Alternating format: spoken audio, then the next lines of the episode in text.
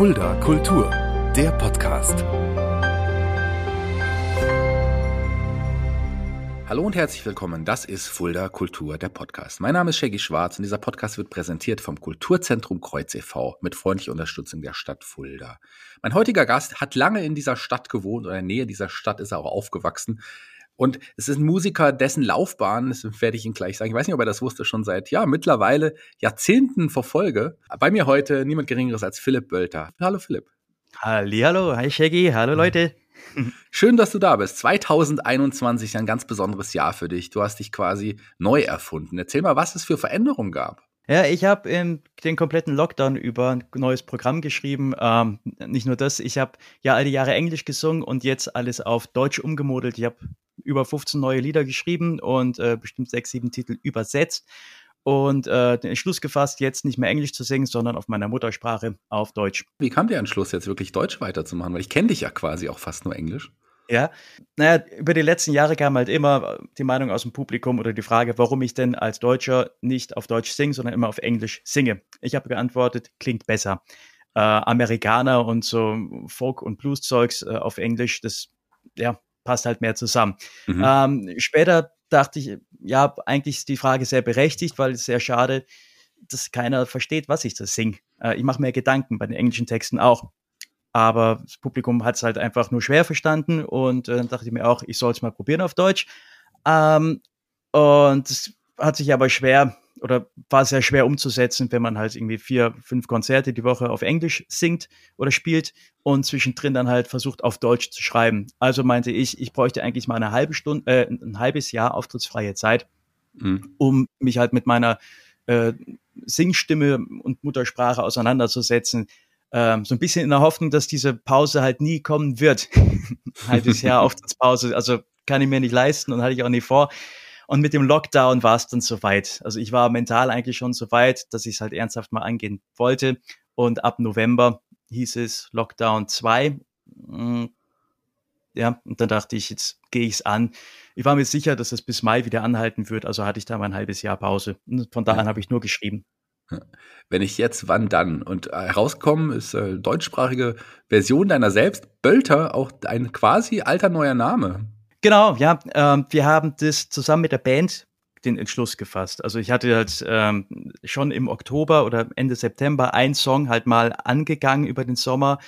Ähm, so, und, und den hatte ich den Jungs vorgespielt. Wahnsinnig nervös. Ich war total hippelig. ähm, und nach der ersten Strophe springt äh, der Heiko, unser Schlagzeuger, auf, haut auf den Tisch und sagt, ja, machen wir. Ist geil. Und dann war die, Angst genommen, weil wenn es eine Reaktion so schnell kommt, dann ist die ehrlich. Ja, äh, ja. Und das, das, das ist mir dann halt seitdem häufiger begegnet und das hat mich sehr ermutigt, da weiterzumachen. Und ich habe echt mit viel Elan dann halt geschrieben. Äh, ja, und dann sind wir ins Studio gegangen mit der Band äh, als Bölter, Punkt. Und ähm, haben da jetzt im Februar die Platte aufgenommen. War auch klar, dass ein neuer Name her muss, wenn das Projekt sich schon dann so unterscheidet von früher? Ja, wir wollten, also mit dem Namen habe ich mir schon immer schwer getan. Äh, Philipp Bölter lässt sich halt auch schwer aussprechen. Äh, mit dem Philipp bin ich irgendwie nicht so richtig d'accord. und wir dachten irgendwie als Band was Kurzes, äh, aber was Authentisches. Ich kann es nicht leiden, wenn sich Künstler oder Einzelkünstler oder so, äh, die dann auf Deutsch singen, auch noch englische äh, Namen herholen, irgendwie The Wolf and the äh, Clock at Night oder was weiß ich, ja. äh, irgendwelche Fantasienamen, das finde ich komisch. Ich habe ja einen Namen, mit dem wurde ich geboren und äh, zu der Musik oder hinter der Musik stehe ich halt auch, also mit meinem Namen. Das, ich mache, ich will authentisch sein und, und die Musik kommt bei mir aus dem Herzen, aus dem Bauch und äh, ich bin da immer ehrlich und mit Bölter ist doch da alles gesagt. Da steckt Bölter drin und wo der Bölter drin steckt, äh, kommt gute Musik raus. So. ja, zu Bölter kommen wir auch gleich nochmal. Du hast uns auch noch einen Song mitgebracht, den wir uns anhören vom neuen deutschen Album. Aber fangen wir doch da an, wo du den mit zum Stichwort, was du gerade gesagt hast, geboren. Geboren bist du tatsächlich nicht in Fulda, aber du bist relativ schnell in die Nähe von Fulda gezogen. Genau, ich bin geboren in der Lausitz in Lauchhammer und zwar am 3. Februar 88. Und es hat nicht lange gedauert, bis die Grenze aufging. Meine Eltern, die wollten schon schnell aus dem Osten raus. Die haben schon jahrelang gewartet. Und äh, als die Grenze aufging, war es soweit. Wir sind dann rüber, wurden dort, kamen da in so äh, Auffanglager, Ähm, und von dort aus ging es nicht nach Gießen oder Kaiserslautern, sondern nach Rasdorf, weil meine Mama dort äh, Verwandtschaft hatte. Und dann durften wir dort bleiben und sesshaft ja, und da, werden. Da bist du auch auf, aufgewachsen quasi in Rasdorf genau. dann. Da war ich äh, bis zum Studium und bis ich dann weiter bin nach Mannheim. Hm. Du hast relativ früh schon die Liebe zur Musik entdeckt. Kannst du dich noch an, an so dein, dein das erste Mal erinnern, wo du gesagt hast, boah, hier diese, diese Musik, gerade mit Gitarre, das ist was ganz Besonderes, das, da möchte ich mehr mitmachen? Ähm, das war ein schleichender Prozess. Ähm, also ich meine, die Ersteindrücke, das weiß ich noch, das war äh, Eric Clapton, Dire Straits und Paul McCartney. Mhm. Ähm, die Kassetten, die beim Vater im Auto liefen. äh, später wurde ich dann äh, Michael Jackson-Fan. Also der war okay. bei Wetten Das 1996, glaube ich, mit dem Earth Song. Und das hat mich komplett vom, vom Sofa geschmissen damals. Ähm, und da war ich, äh, ja, das hat mich gepackt. Also das hat halt einfach so ein, so ein Brand ausgelöst, so ein Feuer ausgelöst, halt, äh, was bis heute brennt. So eine Leidenschaft für die Musik, die halt auch äh, Jacko quasi auf die Bühne hatte. Und da habe ich angefangen, den erstmal nachzutanzen und solche Sachen. ähm, und irgendwann äh, fing ich an, die ganzen Gitarrensoli äh, in den Songs, da war ja überall Slash und so weiter halt äh, vertreten oder Steve Lukather und so. Äh, die habe ich zusammengeschnitten halt auf Kassetten. Äh, und da wurden meine Eltern oder mein Vater dann hellhörig und hat dann seine Schublade aufgemacht und die ganzen Kassetten, die er sonst gesammelt hatte, von den Aufnahmen, die er sich halt im Osten halt von den Schallplatten äh, mhm. gezogen hat. Äh, das war dann halt Jimi Hendrix, Jess Vital, Pink Floyd, ganz viel Neil Young. Und ähm, die habe ich rauf und runter gehört und ab da an wollte ich dann auch Gitarre lernen. Ja, das hast du dann ja auch getan. Das ist die Musik, die dich dann auch besonders beeinflusst hat. Und dann ja. kam es zur Gitarre. Kannst du dich an deine erste selbst gekaufte CD oder Kassette noch erinnern? Die erste selbst gekaufte CD, das war dann äh, Eric Clapton und B.B. Ah. King, Riding with the King. Okay. Ja, 2000, glaube ich. Ja, und 2000 hast du auch mit der, mit der Gitarre angefangen. Hast du da auch schon dann den Wunsch gehabt, tatsächlich, also gut, du warst, du warst zwölf, hast du den Wunsch gehabt, irgendwann mal hauptberuflich Musiker zu werden? Ähm, ja, warte mal, ich glaube, mit zehn habe ich sogar angefangen, war das 98 dann, ja. Hm. Ähm, ich habe gespielt, also ich habe dann halt nur noch gespielt und gespielt und gespielt und habe ziemlich schnell gelernt, ähm, die Eltern haben das unterstützt und ihre Fühler ausgestreckt, wo man denn auftreten kann und so weiter. Äh, und es hat dann nicht lange gedauert, dann durfte ich im Kreuz, da gab es damals die Newcomer Festivals, äh, da habe ich ja gespielt. Und ähm, ich glaube, das war auch mit unter anderem vom Tommy vom äh, Jugendtreff damals von der Jugendkulturfabrik geschuldet, dass der das dann irgendwie gepusht hatte und äh, noch einen Preis ins Leben gerufen hat für den besten Newcomer-Gitarristen äh, oder, oder bester, mhm. bester Instrumentalist. Ähm, und mich hat das letztens mit meinem Bruder so ein bisschen breit gekaut, weil ich mir dachte, so, wie können meine Eltern einen Jungen auf die Bühne stellen für ein Solokonzert und ich habe dann, glaube ich, eine Dreiviertelstunde lang halt nur Akkorde gespielt. Ich habe nicht mhm. gesungen, mhm. ich habe ein bisschen Mundharmonika gespielt. Das ist ja nicht weltbewegendes gewesen. Ähm, und das war nicht jetzt im, im Nachhinein so witzig, weil ähm, viele Eltern, ich glaube, die die stellen, dann halt ihr Kind auf die Bühne, weil es was außergewöhnlich Gutes kann. Und bei mir war das halt eher so, äh, ah ja, der hat halt den Mut, sich auf die Bühne zu stellen und zu spielen. Äh, aber was er da tut, ist jetzt nichts weltbewegendes. Äh, aber ich glaube, das war so ein Startpunkt für so einen, ähm, diesen Werdegang äh, und die Art und Weise, wie ich mich entwickle. Nämlich halt meistens äh, in diesem ich, ich werfe mich ins kalte Wasser, ich habe einen unfertigen Song, spiele ihn aber schon auf der Bühne und gucke, wie er reift und was daraus entsteht. Ähm, und das mache ich bis heute. Und das war damals, glaube ich, halt auch so ein äh, ziemlich mächtiger Anschubser. Aber um auf eine Frage zurückzukommen, ähm, der Entschluss, dass ich äh, von der Musik leben will oder Musiker werden will, der war mit 16.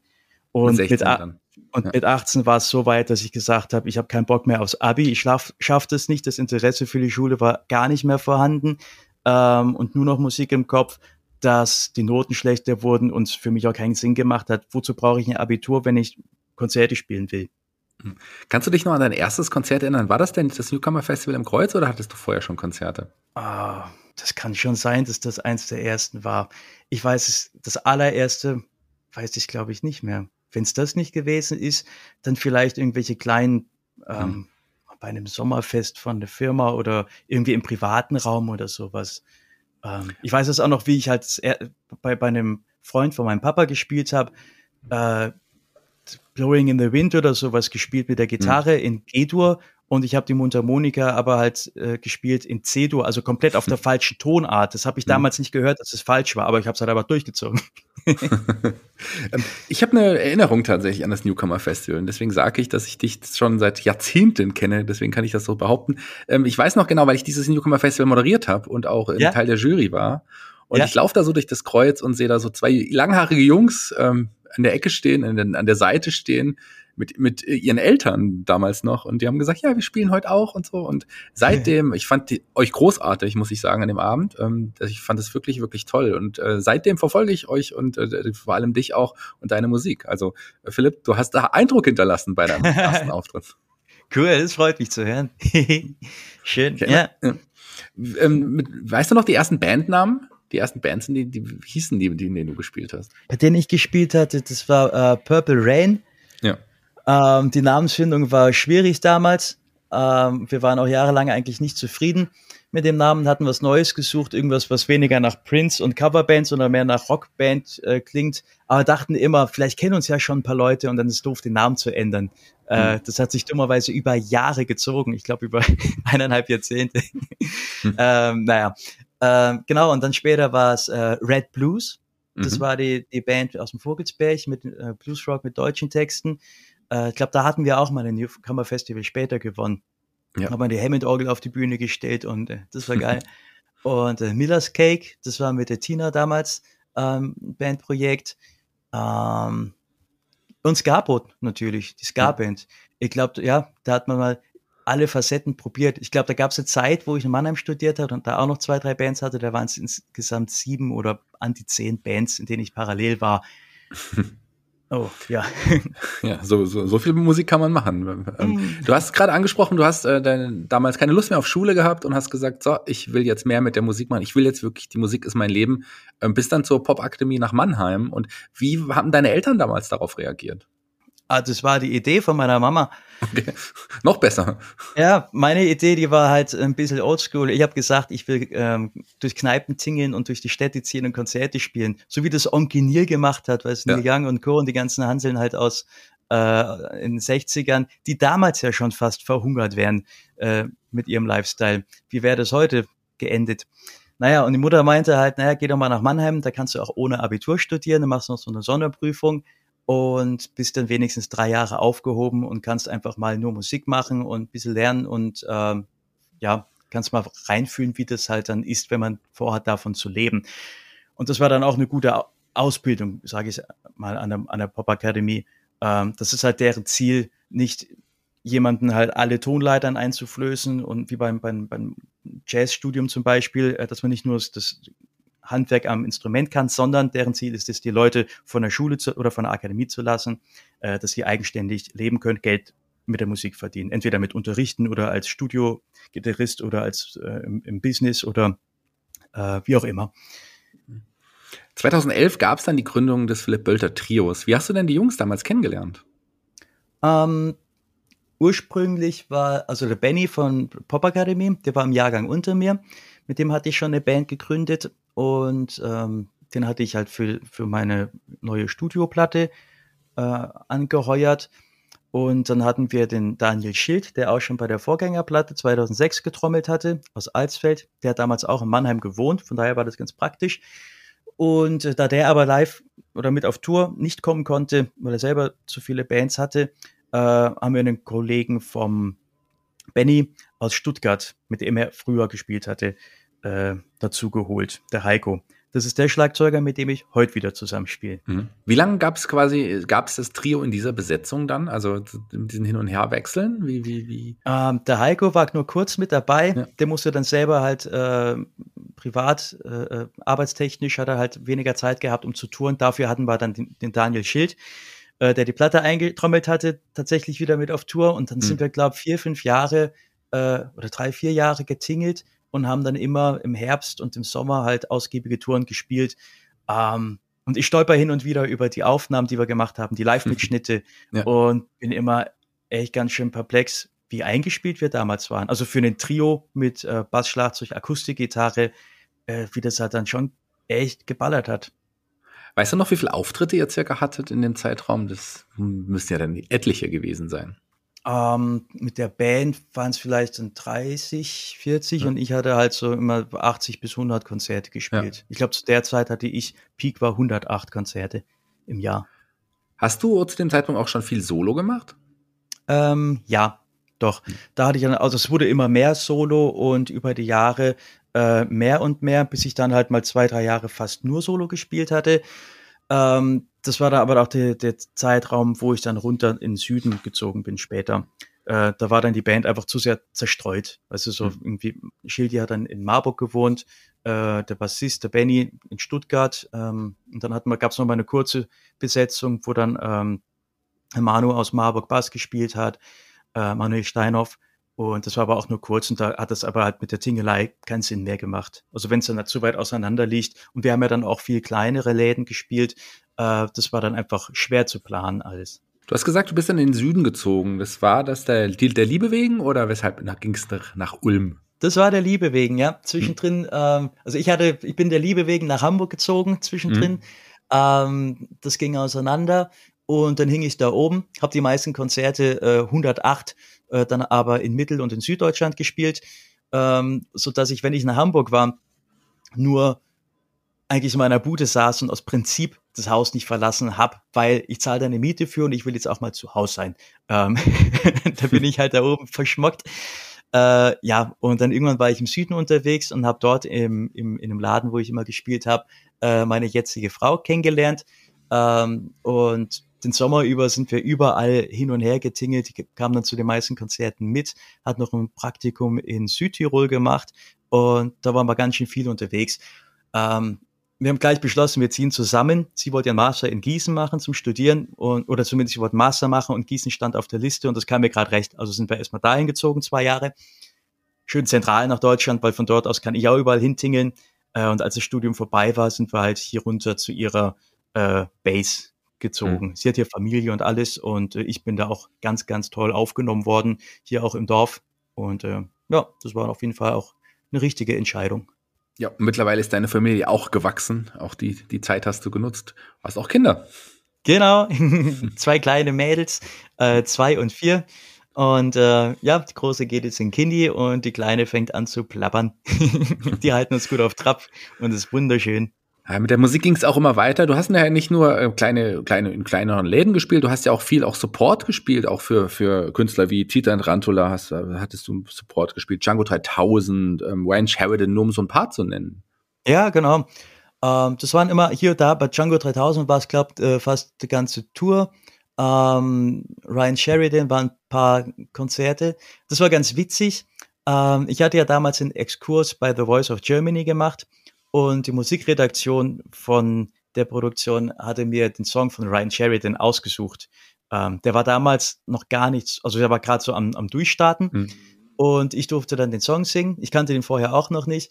Äh, und als er ausgestrahlt wurde, hat er auf meinem Facebook-Profil dann halt eine Nachricht hinterlassen und sich bedankt und äh, mich beglückwünscht für die tolle Version. Äh, das war ganz witzig. Und das habe ich zum Anlass genommen, äh, ihn auch halt anzuschreiben und direkt zu fragen, ob ich denn halt Vorband machen kann, wenn er hier in Deutschland spielt. Äh, was, was dann auch ganz gut funktioniert hat. Das war cool. Wie war denn, und darauf muss ich dich natürlich auch ansprechen, die Erfahrung bei Voice of Germany? Du bist ja auch relativ weit gekommen. Wie war das so im Fernsehen plötzlich zu sein und äh, gesehen zu werden von einem Millionenpublikum? Ah ja, das war mal ein großer Exkurs. Also zu der Zeit war ich eigentlich sehr glücklich mit dem, was ich tue äh, zu viele Konzerte im Kleinrahmen zu spielen. Ich war zu dem Zeitpunkt äh, immer noch ganz unabhängig und frei und autark unterwegs. Ich hatte keine Plattenfirma, keine Booking-Agentur und sonstige Agenturen, an die ich gebunden war. Ich konnte selber entscheiden, wann ich spiele, was ich spiele, mit wem, wo und wie und so weiter. Ähm, und Fernsehen und Castingshow war für mich komplett tabu. Ähm, jetzt hatten die aber also ein bisschen gedrängelt und für mich klang das halt durch, als wollten sie mich halt super gern dabei haben. Dann dachte ich, probierst das aus, das scheint eine gute Promo zu sein. Ähm, ich hatte nicht vor, da irgendwie zu gewinnen oder sowas, ähm, weil es äh, auch so ein bisschen Gefahren mit sich bringt, wenn man zu weit kommt, weil dann fängt das Knebeln dann doch irgendwo an. Mhm. Und ähm, genau, und dann bin ich halt hin und äh, das war spannend zu sehen, wie so eine Fernsehshow funktioniert. Also der ganze Film Trick, äh, die, die Schneiderei, wenn man halt, wenn so Bühnenaufgänge filmen zum Beispiel, äh, oder halt wie viele Lichter und Kannen dort hängen und wie viele Leute da angestellt sind und, und im Hintergrund arbeiten. Ähm, oder zu sehen, wer jetzt die Fäden in der Hand hat. Also wer entscheidet, wer weiterkommt und wer nicht. Ähm, das sind ja verschiedene Interessen da. Ist es der Coach, der Sidecoach, die Plattenfirma äh, oder der A&R, äh, die Musikredaktion, der Regisseur, äh, die Produktionsfirma. Äh, das sind ganz viele verschiedene Ebenen und ich habe mir dann Spaß draus gemacht, ähm, rauszufinden, wer der jetzt der Strippenzieher ist. Hab's aber nicht, nicht geschafft. Würdest du trotzdem sagen, dass dir die Zeit dort auch geholfen hat? Ähm, ja, das auf jeden Fall. Ähm, man muss immer mit, mit zwei Seiten sehen. Geholfen hat es insofern, dass man halt, also es macht sich natürlich gut und, und ich werde heute noch, äh, siehe jetzt, darauf angesprochen. Ähm, war auch zwischendrin aber mal schwierig, weil man äh, aufpassen muss, dass man nicht drauf reduziert wird oder so. Also mhm. Also weil viele Leute äh, oder manche haben dann halt in, in den Zeitungsartikeln geschrieben, äh, dass, dass ich auf der Bühne stehe, seit ich bei The Voice war oder sowas. Und mir war es ja immer wichtig, dass es ein Exkurs ist, dass ich vorher halt schon das gemacht habe, was ich jetzt mache. Mhm. Ähm, aber äh, die Erfahrung dort, es war cool. Also ich habe mich auch gleich, also es, es muss überlegen, es sind 170 Leute, die da halt bei der ersten Runde mitmachen. Wir hatten ein Hotel äh, und waren eineinhalb Wochen dort. Und super viele waren ganz euphorisch. Ähm, manche haben sogar ihre Schule oder ihre Arbeit geschmissen, weil sie dachten, die werden jetzt Popstar. Hm. Ähm, und haben dann halt von morgens bis abends in den Konferenzsälen im Hotel gesungen, sich heiser gesungen und so. Und äh, das fand ich dann schon echt übertrieben. Also ich habe mir dann die Leute gesucht, mit denen man auch schwätzen konnte und nicht nur hm. singen. Mhm. Ähm, da hat man halt irgendwie Wein an der Hotelbar getrunken und eigentlich eine Klassenfahrt draus gemacht und dann halt äh, echt eine gute Zeit gehabt und, und auch Freunde gefunden. Ähm, ja, und so halt ein, ein Gag auch draus gemacht. Und das sind so die Erinnerungen, die mir eigentlich geblieben sind. Also das Ganze hinter der Kulisse. Aber du bist ja, du bist in die Fernsehshows dann auch gekommen, bist weit gekommen. Du hattest auch einen Coach, oder dann? Genau, ich war bei Bossos. Also umgedreht hatten ja. sich Nena, Samu Haber und hm. Bossos. Und Max Herre war auch in der Jury. Ähm, der meinte dann, der hätte sich umgedreht, wenn Bosso sich nicht umgedreht hätten. Und da wäre ich eigentlich gerne hin zu ihm, zu mhm. Max Herre. Und, aber mit Bossos-Leuten, das war auch äh, ganz sympathisch. Das sind auch zwei super nette Kerle. Aber lass uns zurück zu, zu, zu dir und, und, und zu deiner Laufbahn kommen. Ähm, Gern. Danach ging es ja dann auch weiter. Du hast dann du bist dann nicht im, hast nicht im Fernsehen weitergemacht, sondern bist auch weiter normal getourt. Und irgendwann, wir haben es am Anfang schon mal angesprochen, ähm, du als, als Musiker ähm, standst dann vor dem Problem Corona. Wie war das für dich? Äh, das war mies. Ähm, wir hatten halt, also ich habe halt im, im, Januar, Februar, glaube zwei Monate am Stück Booking gemacht, sprich mhm. Konzerte ausgemacht. Das mache ich immer selber. Und diesmal, gerade in dem Jahr wollte ich es wissen und habe gesagt, äh, ich will wieder auf die 100 Konzerte, weil ich die Jahre davor äh, ein bisschen reduziert hatte, als die Kinder kamen. Und jetzt wollte ich es halt nochmal wissen und ähm, mehr spielen und habe entsprechend viel ausgemacht und es war dann halt entsprechend viel Arbeit, das Ganze auch wieder abzusagen und zu verschieben. Äh, also der Schlag war dann auch entsprechend, ähm, was am meisten geschmerzt hatte, war ähm, die, die Sorge, weil man halt nicht wusste, wann und wie das wieder weitergeht, ähm, mhm. ob es dann halt irgendwelche Rettungsschirme gibt, also so diese Existenzangst ähm, auf der einen Seite, ähm, ich bin der Alleinverdiener bei uns zu Hause und muss halt gucken, ähm, dass, dass man halt die, die Familie versorgen kann. Und das ist halt meine Aufgabe. Ähm, auf der anderen Seite ist es natürlich auch eine Chance, dass man halt dann mehr Zeit mit der Familie verbringen kann, was auch schön ist. Ähm, ich habe es auch genossen, eine, ganz, eine ganze Jahreszeit zu Hause zu verbringen, also das ganze Frühjahr. Ich hatte es noch nie, dass, es, dass ich da war, irgendwie, wo jetzt äh, zu der Zeit, dass, als die Tulpen, äh, die rauskamen aus der Erde, angefangen haben zu blühen, bis halt die Blüten abgefallen sind. Ähm, mhm. So, was ich meine, und, und draußen ja. war es auch schön zum Spazierengehen und mit den Kindern zu spielen, aber ähm, ich habe dann immer so ein Teufelchen auf der Schulter sitzen, ähm, was mir ins Gewissen redet und sagt, du musst erst was geschafft haben und erst was geleistet haben, bevor du ähm, die Beine hochlegen kannst oder jetzt halt den Alltag genießen kannst. Und äh, entsprechend habe ich dann immer versucht, irgendwie produktiv zu sein. Also entweder äh, Songs zu schreiben oder äh, Videos aufzunehmen und, und Aufnahmen zu machen, die ich dann online stelle. Äh, da war ich halt, da war ich beschäftigt, aber nach einem Monat war dann auch die Luft raus, weil wenn du siehst, ähm, dass dann halt zwar Klicks auf YouTube kommen, aber halt kein Geld in die Kasse kommt, ähm, ist es dann halt auch, also es, es ist halt nicht vollwertig zufriedenstellend in, in der Hinsicht. Ähm, ja, oder man hat dann halt irgendwie versucht, Fördergelder zu kriegen und super viel äh, Formulare ausgefüllt und Buchhaltung gemacht und lauter so trockene Schreibtischarbeit. Mhm. Äh, ja. also man, ich hatte, sage ich heute auch noch, ich war während Corona viel, ähm, hatte ich viel mehr zu tun als vorher. Ähm, teils schon zermürbend viel zu tun. Und zum Sommer hin, als es dann endlich mal wieder losging, äh, habe ich super viel Anfragen gekriegt von Veranstaltern, weil ich die auch vorher ordentlich genervt habe oder halt äh, gut genetzwerkt habe. Ich war letztes Jahr und dieses Jahr äh, dann im Juni bei ganz vielen Läden der Erste, der spielen durfte. Also die haben mich dann mhm. alle angefragt für die ersten Konzerte und ähm, dann habe ich auch alle, also super viel spielen können. Also ich kann dir sagen, mich hast du nicht genervt, denn du spielst ja auch bei uns am 12.11. im Kulturkeller, kommst du zurück in deine alte Heimat und spielst im Kulturkeller. Darauf freue ich mich schon sehr. Du bist wahrscheinlich auch, ja, weißt wahrscheinlich auch sehr mit dem neuen Projekt jetzt endlich, ja? Ja, dass wir endlich wieder von alleine gelassen werden und jetzt halt auch mal ein bisschen größeren Radius fahren können. Äh, bisher haben wir ja immer in, im Süden gespielt und äh, nächste Woche dann, äh, beziehungsweise am 12. November sind wir dann mit der Band endlich in Fulda und bringen das komplette neue Programm mit.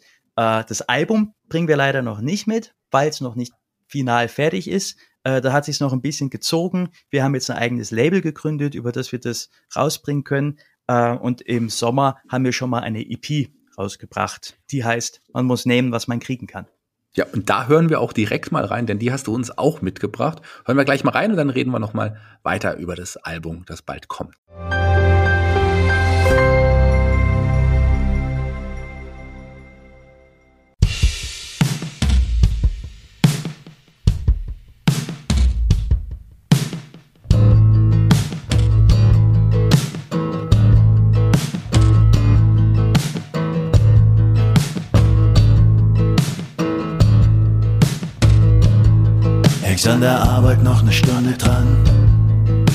Auf jeder Bank einen Bausparplan. Musst jedes Jahr in Urlaub fahren. Mit dem Flieger und nicht mit der Bahn.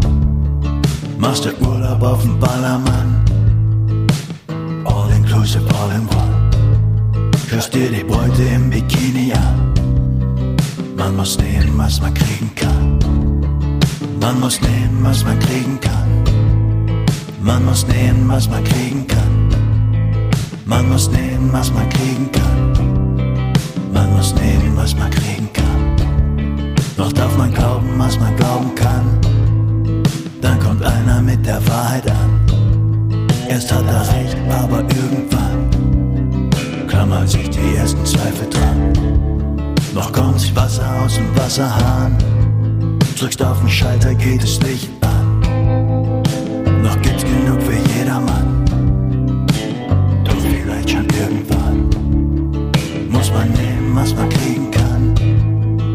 Muss man nehmen, was man kriegen kann. Man muss nehmen, was man kriegen kann. Man muss nehmen, was man kriegen kann. Setzt den Notruf ab, geht keiner ran. Jetzt aber allerhöchste Eisenbahn. Frag doch mal die nebenan, ob dir da jemand helfen kann. Und wir leben schon ein Leben lang haben alles gegeben, was man geben kann. Man kann es uns nicht nehmen, denn wir kleben dran.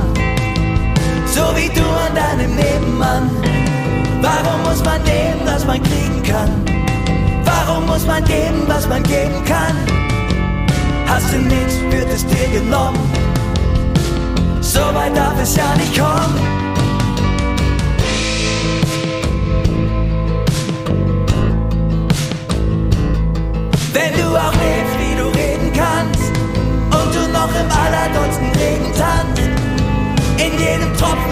Sonnenglanz, dann weißt du auch, dass du froh sein kannst, dass du nicht nehmen musst, was du kriegen kannst, dass du nicht nehmen musst, was du kriegen kannst, du musst nicht nehmen, was du kriegen kannst.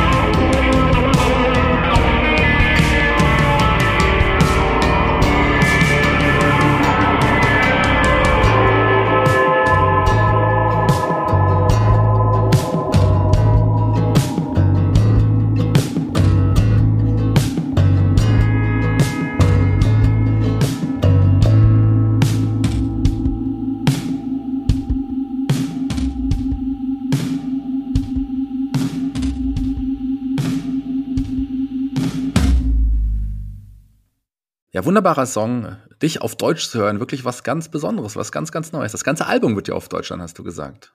Genau, ausnahmslos. Hm. Ich habe sogar die alten Titel, äh, manche, die ich ja äh, paar Jahre gespielt habe, aber noch nicht auf CD waren äh, und die mir besonders als Herz gewachsen sind, habe ich auch vom Englischen ins Deutsche übersetzt. Äh, hat sich als mühselig herausgestellt, aber hat sich gelohnt. Also hat auch Spaß gemacht und äh, es fühlt sich viel besser an als vorher jetzt. Also wir haben teils Lieder gespielt, äh, Lieder aufgenommen im Studio, ähm, die ich sieben Jahre auf Englisch gesungen habe. Also mit mit denen ja war ich verwachsen. Und dann hat man halt irgendwie zwei, dreimal die deutsche Version geprobt, im Studio ganz frisch aufgenommen. Ähm, und danach die englische Version nochmal aufgenommen. Und die hat sich komplett befremdlich angefühlt. Mhm. Und das war auch halt der Beweis, dass es eine richtige Entscheidung war, die ich da ge getroffen habe. Wie groß war die Umstellung auch insgesamt für die gesamte Band? Du hast gesagt, die anderen haben gleich gesagt, okay, äh, wir finden es gut, aber auch die mussten, ich, mussten sich ja schon trotzdem nochmal umstellen. Mm, ja, die Songs sind halt alle ein bisschen kompakter geworden, aber eigentlich, äh, ich glaube, es war eine positive Umstellung. Also es, die, die, Songs sind alle ein bisschen ähm, bandtauglicher ähm, und ähm, für eine Band ein bisschen greifbarer geworden. Früher, die englischen Lieder waren teilweise vom Songwriting ein bisschen wirr oder ein bisschen, ähm, äh, ja, wirr trifft es eigentlich ganz, ganz gut. Und jetzt sind sie klarer, wir haben eine klarere Linie. Und ähm, Umstellung war es für uns, uns so ein bisschen zu definieren. Weil vorher, mhm. da wusste man, das ist jetzt Folkrock und Amerikaner.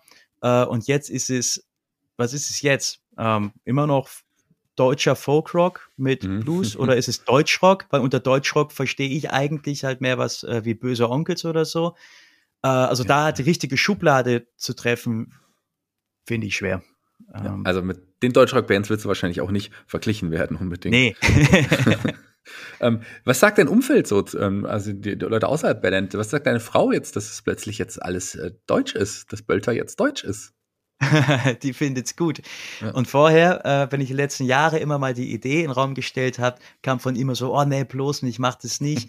äh, die persönlich mag auch keine deutsche Musik. Ich ja. selber höre auch relativ wenig. Ähm, und ähm, jetzt kommt aber von ihr halt immer positives Feedback und sie findet die Songs gut. Ähm, ja, ich weiß nicht, also ich glaube, viele scheinen ich überrascht zu haben, dass dann auch die Texte halt so gut ankommen und, und eine Message haben oder ähm, mit den Texten äh, erzähle ich halt nicht nur irgendwie Geschichten oder äh, heben Zeigefinger oder irgendwas, sondern ich stelle halt mehr Fragen ähm, mhm. und, und lass halt den, den Hörer halt mit den Texten so ein bisschen allein, sodass jeder was Persönliches halt darin finden kann oder das mit sich selber halt ähm, identifizieren kann. Also äh, jemand hat mal gesagt, der Bölter stellt zahlreiche Fragen nach dem Selbst- und Wunschbild jedes Einzelnen. Musikalisch wird ein kraftvolles Gemisch aus Bluesrock, Folk und Pop gespielt, selbst langsame Stücke stecken noch voller Energie der Gebäudebote, mhm. äh, der, der Gäubote. Oder ähm, die Texte zeigen, dass er die Welt reflektiert. Sie resultieren nicht in festen Erzählungen, sondern sind Kunstwerke, bei denen sich der Zuhörer nach seiner eigenen Couleur einbringen kann. Und äh, das fand ich eigentlich ganz, ganz nett, weil ich finde, es macht halt äh, ein gutes Lied oder einen guten Text aus oder auch Kunst aus, ähm, wenn es halt einfach nicht klipp und klar einfach halt nur ein Statement vertritt oder, oder, oder mhm. sagt, was Sache ist, sondern dass halt jeder für sich persönlich halt was rausziehen kann oder das auf verschiedenen Ebenen funktioniert. Ähm, mhm. Oder bei manchen Songs ist es auch so, dass man die halt in, in verschiedenen, in verschiedenen Konsens quasi bringen kann mhm. und ähm, ja, also es ist viel Spielraum und ähm, ja, und ich glaube, das, das hatte ich beim Englischen eigentlich auch schon drin, nur kam es da nicht so richtig zur Geltung. Und es scheint jetzt halt in dem, bei dem Deutschen ein paar Leute halt dann zu wundern, äh, die jetzt nicht wussten, dass ich vorher auch, vielleicht auch schon gute Texte geschrieben hatte. Äh, von daher ist bisher die, die Resonanz sehr gut und ich werde viel gelobt dafür. Ähm, soll man aber nicht zu viel machen, nicht die Künstler nicht zu viel loben, gell? Nicht, dass die noch davon fliegen. mittelgut ist immer so angebracht. Dann lobe ich dich auch nur mittelgut für, für die wunderbare Wandlung auch. Ich möchte aber noch mal eine Frage stellen. Du hast es gerade kurz angesprochen. Mit Queen Mother Records habt ihr auch ein eigenes Label auch noch gegründet. Wie, wie kam denn da die Entscheidung, das jetzt zu tun? Ja, das war eigentlich überfällig. Also ich bringe ja all die Jahre halt schon die CDs äh, ohne Label und Zeugs äh, raus und verkaufe die halt äh, über die Konzerte und über meinen eigenen kleinen Vertrieb quasi. Und wenn man sie dann halt im Radio spielen lassen will, du brauchst ja einen Labelcode, also holt man den halt, mhm. kauft man den von irgendwo ein und äh, das ist, ist eigentlich nicht die sauberste Art und Weise. Äh, bisher habe ich mich immer vorgedrückt und da ich jetzt halt das ganze, ganze Jahr äh, erprobt war in Formulare ausfüllen und Verträge abschließen und sowas, ähm, bin ich jetzt angegangen und habe da nochmal stapelweise äh, Zeugs eingereicht, äh, sodass wir das Label jetzt haben und von dort aus selber jetzt halt einen anderen Vertrieb suchen können und selber aus agieren können. Ja, Bölter am 12.11. bei uns hier im Kulturkeller in Fulda. Wo kann man euch folgen? Wo kann man Sachen und Infos über euch erfahren? Wir haben eine ganz neue Website aufgebaut. Das ist www.bölter-band.de und wir haben eine Instagram-Seite, auf der wir ähm, viel machen. Und auf Facebook sind wir auch vertreten. Äh, genau, Hauptaugenmerk ist aber eher auf Instagram. Da posten wir auch immer viel von den Konzerten und äh, wir haben den ganzen Sommer super viel mitgeschnitten und äh, ganz viel äh, Videos gebastelt, die wir dann auch den Winter über da äh, dann online stellen und auch ein paar lustige Sachen. Ähm, ja, so bleibt man auf dem Laufenden. Alle mal reinschauen. Ich sag euch, es lohnt sich. Jeder Gast hier bei Fulda Kultur, dem Podcast, darf sich einen Song für unsere Playliste auf Spotify, die ihr euch gerne mal anhören könnt, raussuchen. Und Philipp, welchen Song hast du dir denn ausgesucht? Ja, ihr wollt ein bisschen Werbung machen, ähm, dass es keine deutschen Titel von uns bei Spotify gibt. Die kommen erst noch. Ähm, gibt es ein Instrumentalstück, das ich bei jedem Konzert gerne spiele, das heißt Journey. Journey. Kommt auf die Liste. Vielen, vielen Dank, dass du die Zeit genommen hast, hier dabei zu sein. Ihr solltet alle zum Konzert am 12.11. in den Kulturkeller kommen. Das sei euch gewiss. Es wird ein wunderbarer Abend. Wir sind raus für heute. Ich bin raus für heute und die Abschlussworte gehören dir.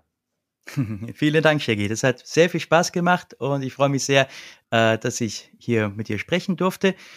Und äh, ich würde mich auch sehr freuen, wenn wir, liebe Leute, liebe Zuschauer, uns im Kulturkeller sehen und gemeinsam unverpixelt und ohne Streaming, sondern äh, im echten Zusammensein ein Konzert miteinander erleben können. Ähm, so wie es die letzten Jahre vor Corona auch immer machbar war. Und äh, ich mich an jedes Konzert im Kulturkeller sehr gerne erinnere und noch alle weiß. Ähm, ja, würde mich freuen, wenn wir uns sehen. Und bis dahin bleibt gesund und munter und vergesst nicht, wieder aufzustehen vom Sofa. Ich glaube, viele sind ein bisschen mit verwachsen. Man muss es wieder lernen, rauszugehen. Tut das. Bis bald.